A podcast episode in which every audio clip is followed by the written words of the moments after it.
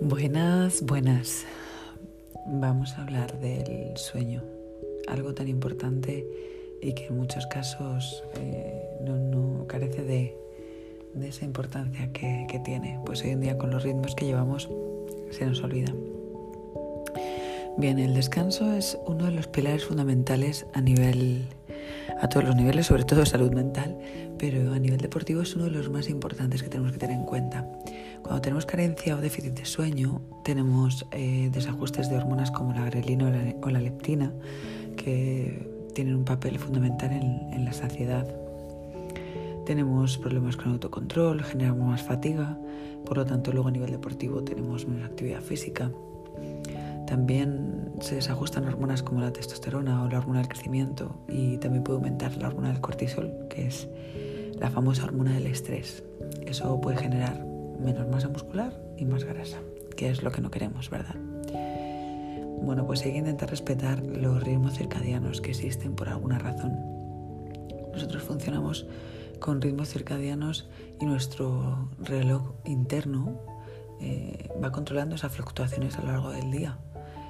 Es cierto que a veces los horarios de trabajo no nos permiten descansar a las horas debidas, pero sí que podríamos intentar ajustarlo lo más parecido a, esas horas en las que funcionamos mejor o la melatonina plasmática es más alta, que suelen ser horas a partir de las 10 y media, 11 de la noche, hasta los picos más altos mm, oscilan a las 2, 3 de la mañana y ahí a partir de ahí empiezan a bajar esas, esas cantidades de melatonina eh, por lo tanto, si empiezas a comenzar tu sueño a partir de las 12 va a ser mucho más costoso que puedas conciliar el sueño de la mejor forma posible. ¿Y qué podemos hacer? Bueno, pues hay algunas estrategias. Intentar utilizar el despertador lumínico, es decir, dormir con la persiana abierta, es una de las cosas que a mí me lleva funcionando durante mucho tiempo. Esa exposición a la luz natural es muy buena.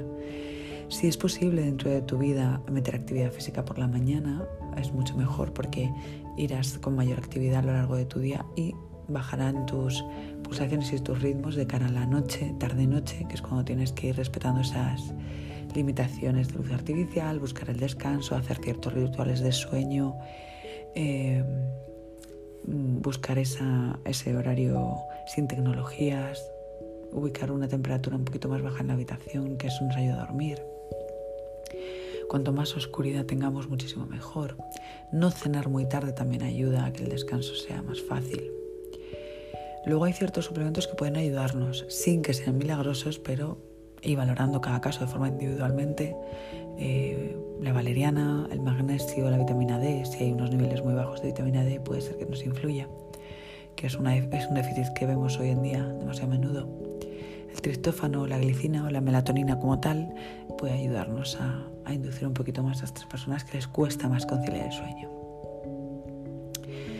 Entonces, intentar buscar cuáles son tus fallos, cuáles son las cosas que puedes solucionar, que puedes intentar solucionar y sobre todo buscar ese respeto hacia tu ritmo circadiano. Espero que te haya servido de algo esta información.